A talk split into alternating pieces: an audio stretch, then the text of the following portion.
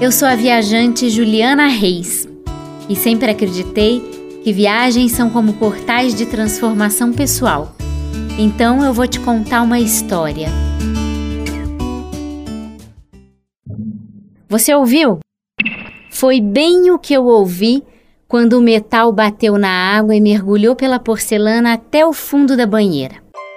Era o meu relógio de 24 fusos horários que meu pai havia me dado no aeroporto momentos antes da minha partida.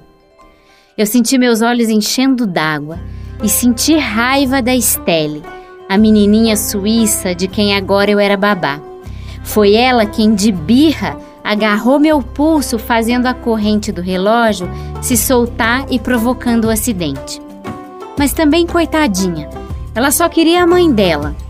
A Estelle tinha três anos de idade e há um ano ela passava a maior parte dos dias comigo, uma brasileira que nunca havia cozinhado, passado roupa e nem limpado bumbum de crianças ou brincado com elas.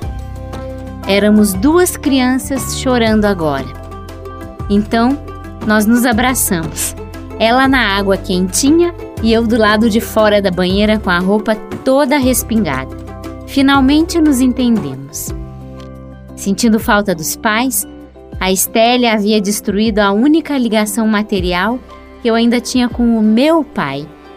Era hora de uma vez por todas seguir aquela longa viagem que eu havia me proposto a fazer sozinha.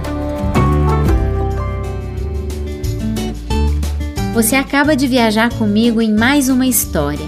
Se você gostou dessa jornada e quiser um pedacinho dela só para você, as ilustrações são feitas pela Luoto e você pode tê-las em casa. Se quiser continuar essa viagem me escutando a qualquer momento, o podcast Viagens Transformadoras está nas principais plataformas do seu celular e é feito pela banca do podcast.